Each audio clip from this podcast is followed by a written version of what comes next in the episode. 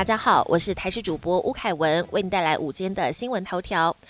首批 A Z 疫苗五十七间专责医院今起开打。国内新冠疫苗今天开打，首批十一点七万剂 A Z 疫苗经过检验、封监等程序，首波配送四点四五万剂至全国五十七家专责医院。二十二号正式开始接种。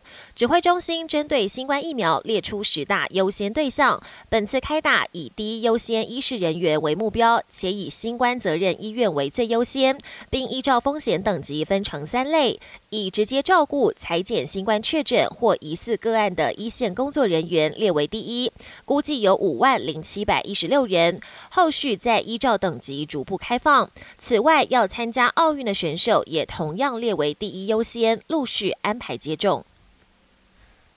全台第一针，苏贞昌打完疫苗后表示完全没不舒服。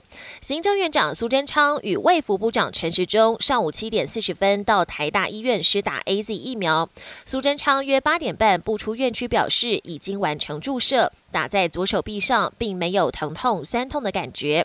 经过三十分钟休息后，没有任何不舒服、发烧情况。苏贞昌说：“希望大家也能安心，进口疫苗一定安全检查，保护第一线医护人员。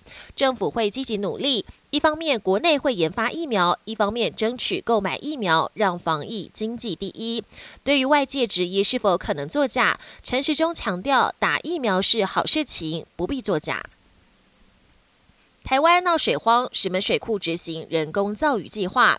今天到明天清晨，受到大陆冷气团的影响，北部及东半部天气偏冷，并有局部短暂雨。桃园石门水库在上午朝天空发射焰剂，这是由经济部水利署执行的人工造雨计划。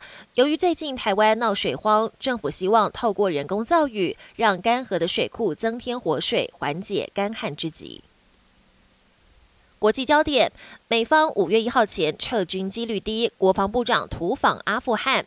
美国国防部长奥斯汀旋风式的访问日本、韩国跟印度后，二十一号突然访问阿富汗，而这一站的行程事前没有对外宣布，格外引人瞩目。美国前总统川普曾跟阿富汗的民兵组织神学士达成协议，要在今年五月一号以前从阿富汗撤军。不过，现任总统拜登几天前受访时曾表示，五月一号以前撤军不太可能达成，引发神学士的反弹。阿富汗的情势恐怕因此陷入动荡不安。美日国安二加二高层会谈，忧台海报武力冲突。美国和日本的外交与国防首长十六号在日本东京举行二加二高层会谈，会中对于台湾海峡可能爆发冲突，都共同表达高度忧虑。而根据日本媒体二十一号爆料，日本防卫大臣岸信夫当时甚至大胆提议，美日两国将来必须讨论，一旦美军前来支援台湾，日本自卫队可以提供何种程度的协助。川普拟自创社群平台，前顾问表示可能在近期推出。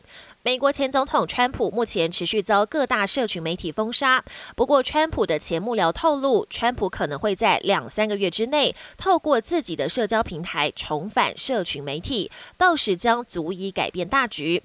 川普因为经常推文反击各界批评、宣布人事变动以及重大政策而被称为“推特总统”，但也因为涉及煽动支持者闯入国会而被推特跟脸书停权。不过他被停权之前，推特追踪人数多达八千八百万人，显见影响力仍旧不容小觑。